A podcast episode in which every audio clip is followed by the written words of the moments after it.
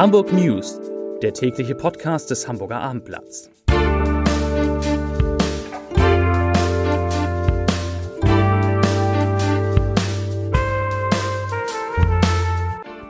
Herzlich willkommen. Mein Name ist Lars Heider und heute geht es leider um die höchste Zahl an Corona-Neuinfektionen, die in Hamburg bislang registriert wurde. Weitere Themen. Hamburg nimmt Flüchtlinge aus Moria auf, der Elbtower bekommt mehr Stockwerke und der HSV hat ein neues, wirklich schönes Motto. Dazu später mehr. Zunächst aber die Top 3, die drei meistgelesenen Texte auf abendblatt.de. Auf Platz 3, Süldorfer Bauern im Recht, Gericht kippt Bebauungsplan. Auf Platz 2, Achtung, warum der Höhenflug des HSV diesmal von Dauer sein könnte. Und auf Platz 1 Hamburger Fischmarkt, Neustart nach sieben Monaten geplatzt. Das waren die Top 3. Ja, man hatte sich heute Morgen gerade von der extrem hohen Zahl der Neuinfektionen in Deutschland äh, erholt. Mehr als 11.000.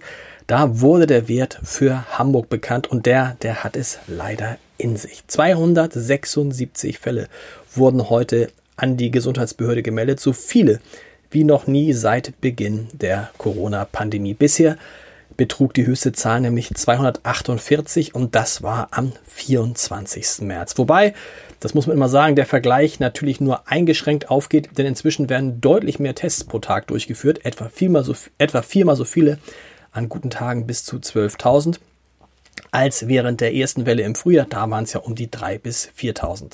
Das heißt, die Wahrscheinlichkeit, dass in Hamburg mehr positive Ergebnisse gemeldet werden, die ist derzeit deutlich höher als im Frühjahr. Aber, und das ist entscheidend, seit Wochen steigt der Anteil der Tests, die positiv ausfallen in Deutschland, liegt er jetzt über 3%. Wir erinnern uns, das waren zwischenzeitlich mal weniger als 1%. Das heißt, von 100 Tests fielen noch vor wenigen Wochen äh, viel, weniger als einer positiv aus. Jetzt sind es schon mehr als drei. Und in Hamburg erhöht sich auch der sogenannte Inzidenzwert von gestern 58,9 auf heute 64,6 Neuinfektionen pro 100.000 Einwohner in den vergangenen sieben Tagen. Und gestiegen ist leider auch die Zahl der Corona-Patienten in Hamburgs Krankenhäusern, nämlich auf 79. Und von diesen 79 müssen 27 auf Intensivstationen behandelt werden.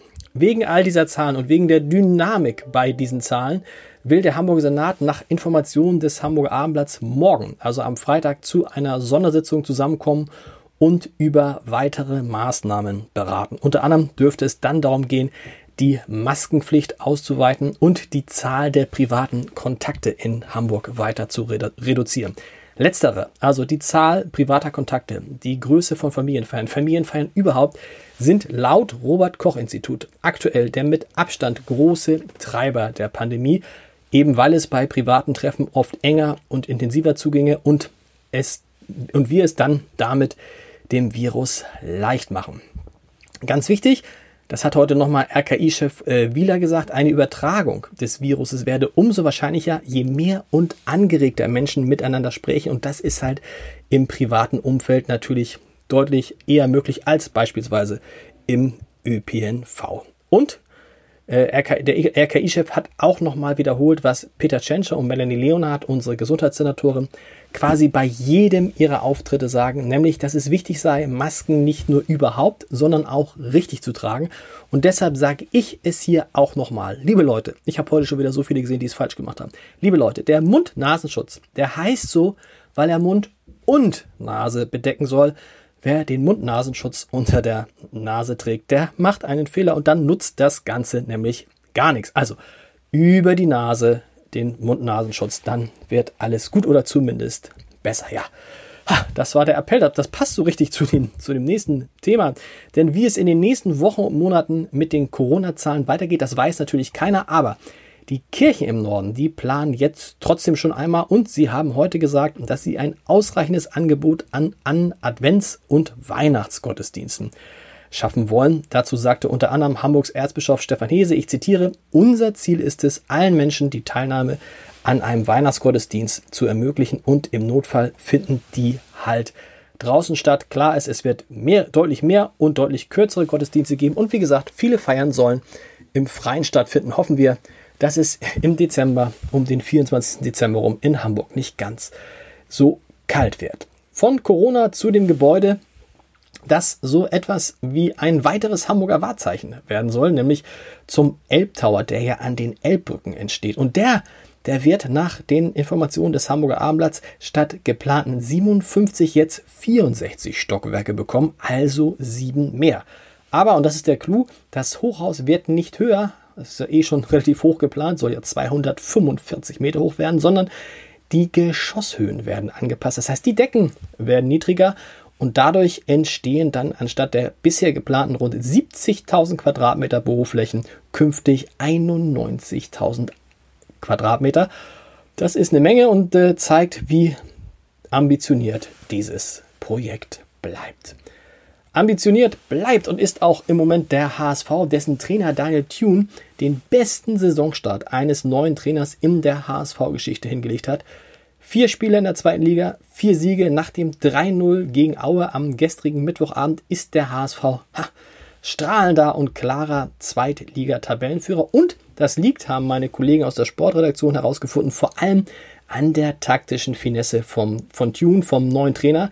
Der legt nämlich großen Wert auf eine sehr variable Spielweise. Die macht den HSV für den Gegner schwerer ausrechenbar, als es beispielsweise unter Tunes Vorgänger Dieter Hecking war, der eigentlich immer das sogenannte 4-3-3-System gespielt hat. Und weil der neue Coach auch das Personal ständig verändert oder verändern muss, weil Spieler gesperrt oder verletzt sind, haben meine Kollegen aus der Sportredaktion ein altes Motto für den HSV umgeschrieben. Das Motto heißt Always Change a Winning Team.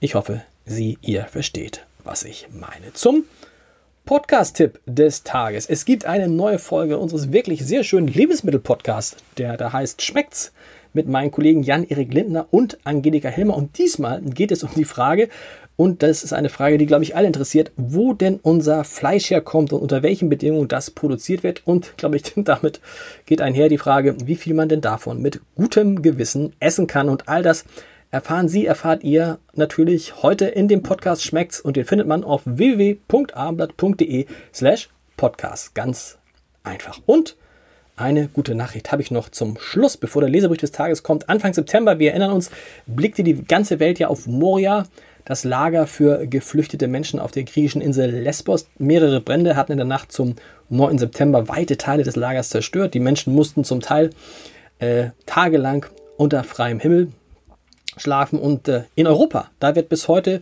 über die Aufnahme der Menschen aus diesem Lager gestritten. Und Hamburg geht jetzt mit gutem Beispiel voran und nimmt 209 Menschen auf. 44 Geflüchtete sind bereits in der Hansestadt angekommen, darunter viele unbegleitete Kinder und in den nächsten Tagen kommen dann alle anderen und wir sagen herzlich willkommen.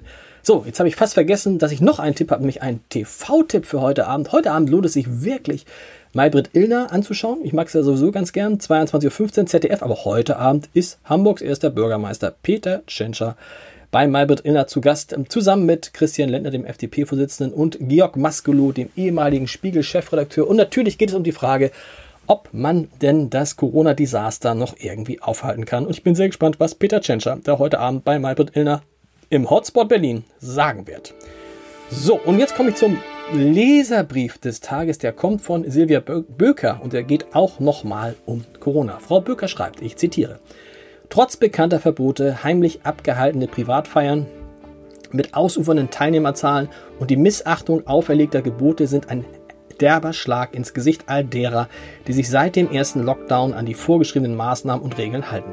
Solidarische Rücksichtnahme scheint gerade bei vielen jungen Partygängern ein Fremdwort zu sein. All diesen empfehle ich ein vierwöchiges Praktikum in einem Krankenhaus oder einem Altersheim mit an Covid-19 erkrankten Menschen. Vielleicht findet dann ein Umdenken zur Gesundheitserhaltung aller statt. Puh.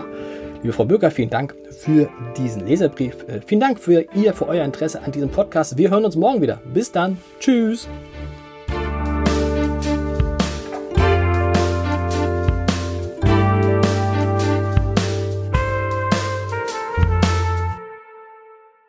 Weitere Podcasts vom Hamburger Abendblatt finden Sie auf abendblatt.de slash podcast.